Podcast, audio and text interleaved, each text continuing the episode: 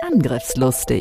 IT-Sicherheit für dein Unternehmen. Der Security Podcast der Go Security. Vertrau nicht blind deinem Antivirenprogramm. Und das erleben wir ja tatsächlich noch. Mit Andreas Wiesler und Sandro Müller. Datensicherung ist die Lebensversicherung eines Unternehmens. Wir haben noch so viele Themen. Sandro und Andreas sind die IT-Sicherheitsexperten in der Schweiz. Mit ihrer Firma Go Security sind sie die Firewall für zig Unternehmen. Seit über 20 Jahren schon. Bereit für ein neues Update? Willkommen zu einer neuen Ausgabe Angriffslustig. Heute auch wieder mit dabei Sandro und ich bin Andreas. Du Sandro, weißt du, welches der beliebteste Hundename ist? Oh, jetzt hast du mich erwischt. Aber da wir heute über Fido sprechen, das weiß ich ja, ähm, gehe ich schwer davon aus, Fido ist der, nee, ist nicht, oder? Ist ja, er? das habe ich auch gedacht, aber beim Googlen kamen doch dann ganz andere Namen hervor. Ah. Aber Fido ist das heutige Thema, da hast du absolut recht. Sehr gut. Also, wir starten auch damit, was dann die Idee und das Problem dahinter ist. Dann folgt eine Beschreibung, was Fido denn genau ist. Denn mit Hunden hat es heute nichts zu tun, so viel vorneweg. Und ähm, werden dann auch so unsere Einschätzung dazu geben zum Thema Sicherheit und klar, das Fazit.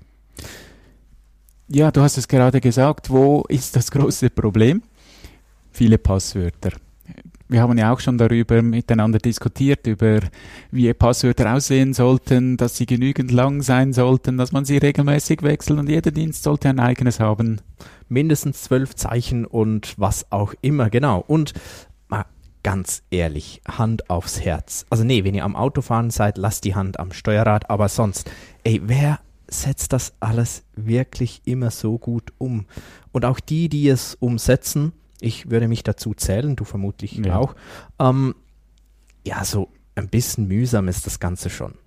Ja, vor allem, wenn du wieder den Passwortcontainer, da hast du dann ein 20-stelliges Kennwort und jedes Mal, wenn mein Laptop offline ist, stellt er das zurück und dann musst du es immer wieder eingeben. Also es ist schon sehr, sehr mühsam. Eigentlich wäre es ja schon cool, gäbe es irgendeinen Service oder etwas, das keine Passwörter mehr braucht und trotzdem wünschen wir uns natürlich, dass es sicher ist. Das ist das große Thema, ja. Und ich glaube, das wünschen sich viele. viele wünschen sich etwas, das mindestens so sicher ist wie Passwörter, besser noch sicherer und ähm, trotzdem eben ohne Passwörter. Und genau das war auch der Ansatz, der von dieser FIDO-Allianz Genau, ich habe mal gegoogelt, was das überhaupt heißt. Fast Identity Online. Wusste ich vorher auch nicht. Ich auch nicht. Man hört es immer nur unter Fido. Ähm, vielleicht habt ihr das irgendwo schon gesehen oder gelesen. Das sind so sieht aus wie ein kleiner USB-Stick. Ähm, und viele denken, Fido ist ein Produkt, ist es aber nicht. Nein, das ist eine Allianz, die wurde schon 2012 von Unternehmen wie PayPal, Lenovo und die diversen weiteren gegründet. Es kamen dann äh, große Namen dazu, Apple, Google, Microsoft und so weiter. Die großen kamen aber erst etwas später, soweit ich das weiß. Also Lenovo, PayPal und eben die, die anderen kenne ich ehrlich gesagt nicht, die da aufgeführt äh, werden oder die größten, zum größten Teil nicht. Aber ähm, die kamen dann, äh, alle anderen kamen später dazu. Was war das Ziel dieser Allianz? Genau solche ähm, äh, Möglichkeit, ohne Passwort dich irgendwo anzumelden. Ja, genau. Und vor allem, dass das auch übergreifend ist, nicht nur am eigenen Gerät, sondern dass du es auch bei Services im Internet gebrauchen kannst. Weil wir kennen ja die Smartcard schon, die du dann in den Laptop einstecken musst, aber das ist immer nur die Anmeldung an diesem Gerät. Genau.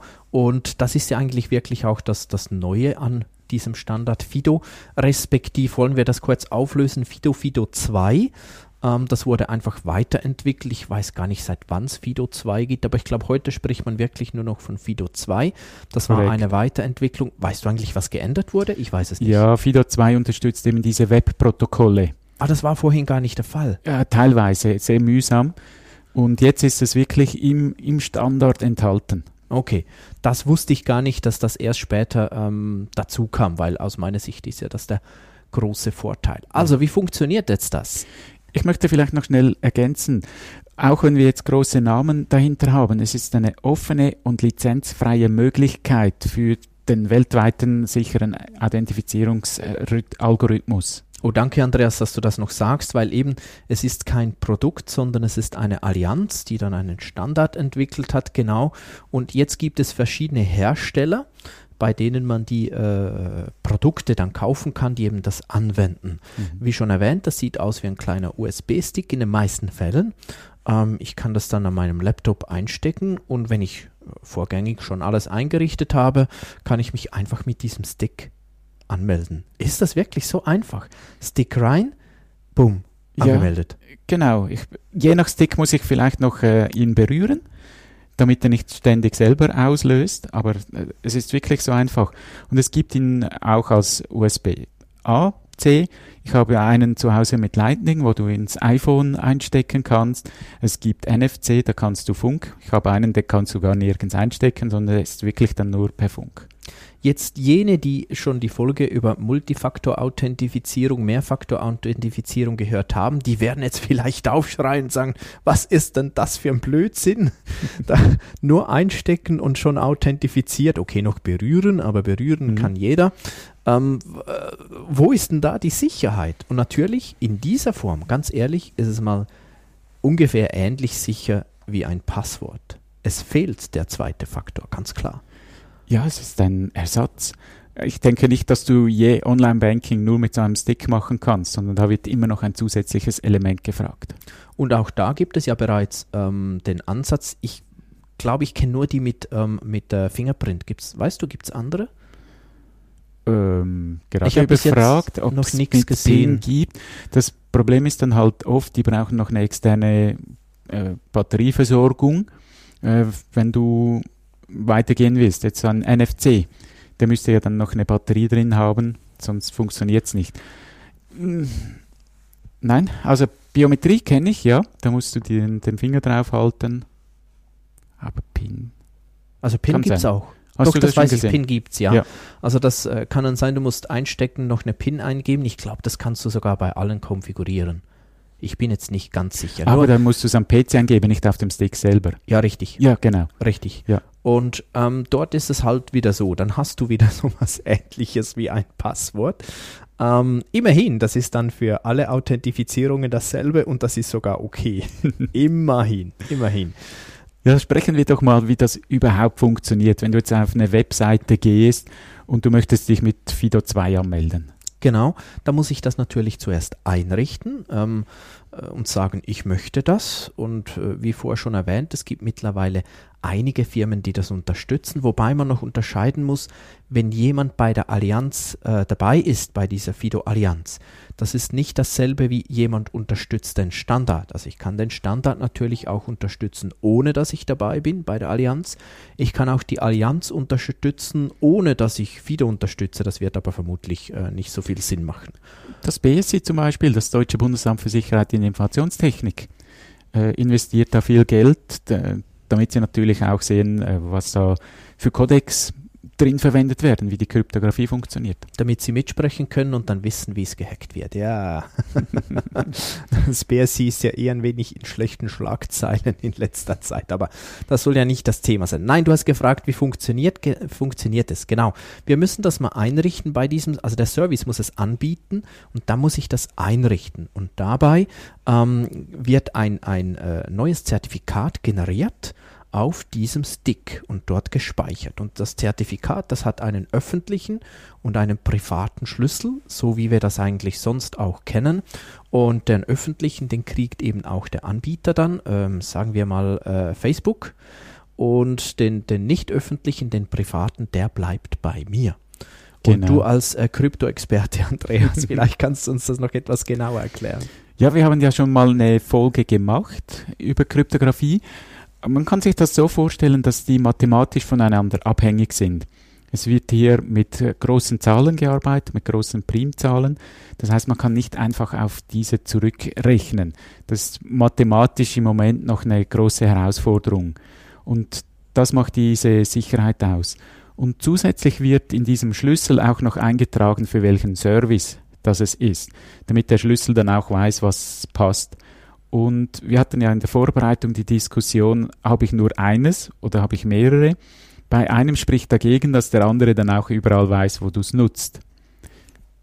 sobald denn das äh, so mit eingetragen werden würde. Und so hast du wirklich immer ein Paar pro Service. Genau. Andreas spricht an, wir haben im Vorfeld kurz ähm, noch diskutiert, da waren wir etwas unsicher, eben gibt es einen Einzel ein einzelnes Schlüsselpaar, was rein theoretisch möglich wäre oder wird Mhm. überall Neues generiert. Nein, ähm, so wie wir das ähm, wissen, Stand heute wird überall ein Neues generiert, was eben, wie du sagst, schon einen gewissen Sinn dahinter hat. Was ich dann nicht weiß, äh, rein speichertechnisch könnte man dann irgendwann an eine Grenze kommen, theoretisch. Heutzutage muss man fairerweise sagen, wenn die, ja, mit der Miniaturisierung sollte das eigentlich kein Problem sein. Ja, und diese Dateien sind im Kilobereich. Und wenn du schaust, was du heute äh, gigaweise Speicherplatz in so kleines Format bringst. Gut, jetzt denkt ihr vermutlich, jetzt gibt es zwar diesen öffentlichen und diesen geheimen Schlüssel, aber was macht man jetzt damit? Ja, das kann dann eben beispielsweise so ähm, genutzt werden, dass von dem äh, Server, von dem Dienst, was hatten wir vorhin? Facebook, glaube ich, Hast du erwähnt, ja? Genau, von Facebook wird dann irgendeine Zahl geschickt und die muss sich dann signieren. Was heißt das? Ich muss irgendeine kryptografische Funktion ausführen, wo eben noch mein privater Schlüssel damit ähm, ähm, äh, verwurstet wird, Genau. wenn man so sagen kann. Und ähm, das kann man dann prüfen, wenn man beides kennt. Wenn ich weiß, was habe ich gesendet und wenn ich weiß, ähm, was ist der öffentliche Schlüssel, der öffentliche, und das weiß ja Facebook beides, ähm, dann können die prüfen, hatte der wirklich den privaten Schlüssel. Das hängt damit zusammen, dass eben der private und der öffentliche mathematisch voneinander abhängen. Wow. Ich weiß nicht, war das jetzt so kompliziert? Kannst du Mhm. das einfacher, Andreas? Absolut korrekt. Du kannst dir so vorstellen, wie ähm, die Bank schickt dir einen Brief, ein Formular, du unterschreibst das, das schickst du zurück und die Bank prüft dann, ob diese Unterschrift die ist, die schon bekannt ist. Genau. Und das könnte theoretisch auch jeder andere tun. Klar, diese Verbindungen sind schon verschlüsselt, aber das ist nicht die Sicherheit, sondern die Sicherheit ist eben, dass nur ich diesen privaten Schlüssel habe und jemand, der den nicht hat, kann das nicht glaubwürdig signieren. Das funktioniert nicht. Es ist nicht möglich, vom öffentlichen Schlüssel auf den privaten Schlüssel zu kommen. Das ist die große Herausforderung, ja. Ja, genau, genau. Und damit gilt es heutzutage rein von der theoretischen Funktion her eigentlich als sicher. Korrekt. Ein weiterer Vorteil ist natürlich schon, dass du die Kennwörter an einer zentralen Stelle hast. Also diesen Stick oder was halt dann immer als Lösung gebraucht wird, dass du den ähm, ja, behalten musst, immer dabei haben musst. Das wäre vielleicht auch ein Nachteil, kannst du nicht mehr zu Hause liegen lassen, aber du hast alles an einem Ort. Absolut. Und ähm, ja, du kannst den einigermaßen sicher, äh, sicher aufbewahren. Für einen klassischen Cyberkriminellen ist es doch eher schwierig, an diesen Stick zu kommen. Er müsste ja schon äh, zu mir kommen und das ist ja genau nicht die Idee. Das wollen ja Cyberkriminelle nicht. Die wollen ja übers Internet arbeiten. Und man hört auch immer wieder, ja, Phishing ist dadurch nicht mehr möglich. Das ist schon etwas reißerisch, finde ich. Ja, man geht eben genau davon aus, dass dieser Stick bei mir ist und nicht irgendwo sonst, dass der Hacker eben diesen nicht hat. Und auch das Abfangen ist ja dann relativ schwierig von diesen Paketen, weil es ja signierte Pakete sind, weiß ich haargenau, wer hat die Anfrage geschickt und wohin geht sie zurück. Ich würde mal so sagen, was damit sicher nicht möglich ist, ist klassischerweise Passwörter fischen, womit ich dann später selbst wieder eine Session öffnen kann. Also wenn ich ähm, dein Passwort, Andreas, von, von, keine Ahnung was, von deinem E-Mail-Account, mal angenommen, du hättest hier keine Mehrfaktor-Authentifizierung, wenn ich dieses Passwort klauen, geklaut habe, könnte ich mich ja selbst jederzeit anmelden. Und genau das funktioniert, funktioniert natürlich nicht mit Fido. Ähm, ich habe aber auch schon Szenen gesehen, dass man dann eben äh, die erweiterte Art von Phishing oder wie man das auch immer nennen möchte. Also ich klicke auf einen Link, dann wird das Login, wir waren vorhin bei Facebook, bleiben wir kurz bei Facebook, nachgebaut und ich denke, ich sei auf der richtigen Seite, gibt das äh, oder authentifiziere mich auch beispielsweise mit Fido und das ist unter Umständen schon möglich, dass der dazwischen greifen kann. Ähm, das kommt ein bisschen drauf an auf die Umstände. Aber Mhm. so äh, deshalb ja, Phishing im ganz klassischen Sinn ist ja Phishing nur ein Passwort abfischen. Mhm. Und das geht nicht mehr, das stimmt. Ja, ich möchte noch ergänzend sagen, bleiben wir bei Facebook. Auch Facebook äh, hat es schon geschafft, dass sie ihre Passwörter gestohlen wurden. Dann sind die irgendwo im Internet. Wenn ich das nicht mitbekomme, nicht ändere, dann kann ein Hacker sich äh, anmelden. Und bei Fido kommt eben noch die Zeit mit dazu. Das heißt, diese Anfrage, die gestellt wird, hat einen Zeitstempel drin und ist dann nur kurz gültig. Und dann kannst du nicht etwas, was du vor einem Monat gestohlen hast, heute immer noch verwenden, sondern das wird immer wieder neu generiert. Als ich mich das erste Mal mit Fido ähm, beschäftigt habe, also immer noch mit dem Protokoll, nicht mit dem Hund, ja, als ich mich das erste Mal damit beschäftigt habe, dachte ich im ersten Mal, ah cool, was Neues. Und irgendwann dachte ich, äh nee, das ist ja gar nicht neu. Das ist nicht neu.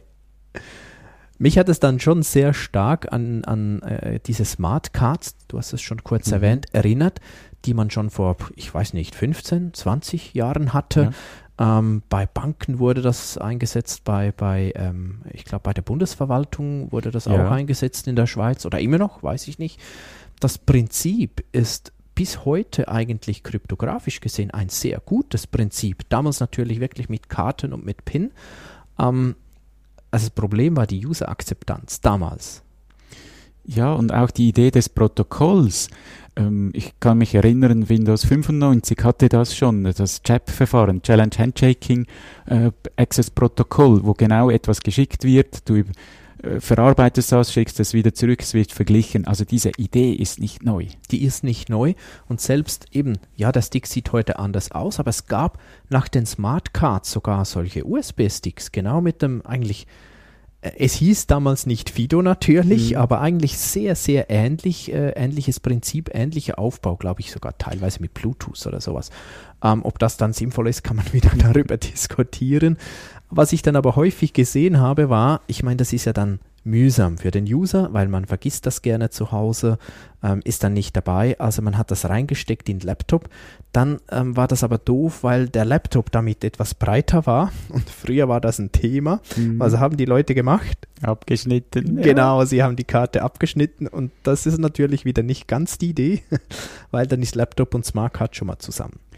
Und genau das gilt auch bei Fido. Wenn ihr natürlich den Stick immer eingesteckt lasst und den Notebook so transportiert, dann ist dieser Sinn von einem externen Element auch wieder dahin. Absolut, ähm, bin ich bei dir. Ich glaube, das sollte man dann schon wieder rausnehmen. Und ich habe es schon ein bisschen angesprochen, ein Nachteil für mich ist wirklich auch, ich muss das Ding immer dabei haben. Hey, und das Einzige, was die meisten Menschen immer dabei haben, ist ihr Smartphone. Aber alles andere heutzutage ja, eigentlich nicht. Es geht auch mir so. Ich arbeite schon länger mit denen, habe für verschiedene Webseiten. Ja, den lässt du gern mal zu Hause liegen. Das Handy, das ist immer dabei. Die Geldbörse, das Portemonnaie, das kannst du auch mal liegen lassen, aber nie ohne Handy. Ja, und der Stick ist dann halt auch mal zu Hause. Und das ist sicher ein kleiner Nachteil. Jetzt habe ich gesagt, es ist genau dasselbe wie damals, ist es aber nicht. Es gibt schon einen entscheidenden Nachteil oder äh, was Nachteil, einen entscheidenden Vorteil oder eine Neuerung bei Fido, nämlich, dass man sich eben im Web anmelden kann, dass diese Schnittstelle definiert ist und das wusste ich jetzt echt noch nicht. Erst bei Fido 2, danke Andreas für den Hinweis, erst seit Fido 2 ist das implementiert und das ist schon neu. Und das ist auch äh, eigentlich aus meiner Sicht der sinnvolle Teil. Das ist für mich auch der Grund, dass ihr euch mit dem auseinandersetzt euch mal einen beschafft. Da gibt es ja verschiedene Anbieter. Für die Schweiz ist sicher YubiKey am bekanntesten. Ähm, sehe ich ab und zu so einen Stick. Setzt euch mal auseinander und schaut mal, bei welchen Webseiten könnt ihr das schon nutzen und wo nicht. Und dort, wo ihr es nicht nutzen könnt, schreibt doch denen Mail, sie sollen das unterstützen, weil je mehr Druck wir machen, umso früher werden die das dann auch unterstützen. Und ähm, noch eine Idee von meiner Seite, überlegt euch auch von Anfang an, was ist, wenn ihr das Ding verliert. Sprich, wie kommt ihr dann überhaupt noch rein? Ein Notkennwort irgendwo, ja. genau, und dann sind wir wieder da. Es gibt ein Kennwort. Also mhm. ihr seht, es ist, das Thema ist schon nicht ganz so einfach, wie es uns dann häufig verkauft wird. Ähm, und aus meiner Sicht gerade ist irgendeine Notfallstrategie, wie ich mich noch ähm, ähm, authentifizieren kann, schon noch wichtig definitiv. Jeder, der schon mal sein Handy neu aufsetzen musste und die Authenticator-App funktioniert nicht mehr, weiß, wovon ich spreche. Schreib dir das auf die Festplatte.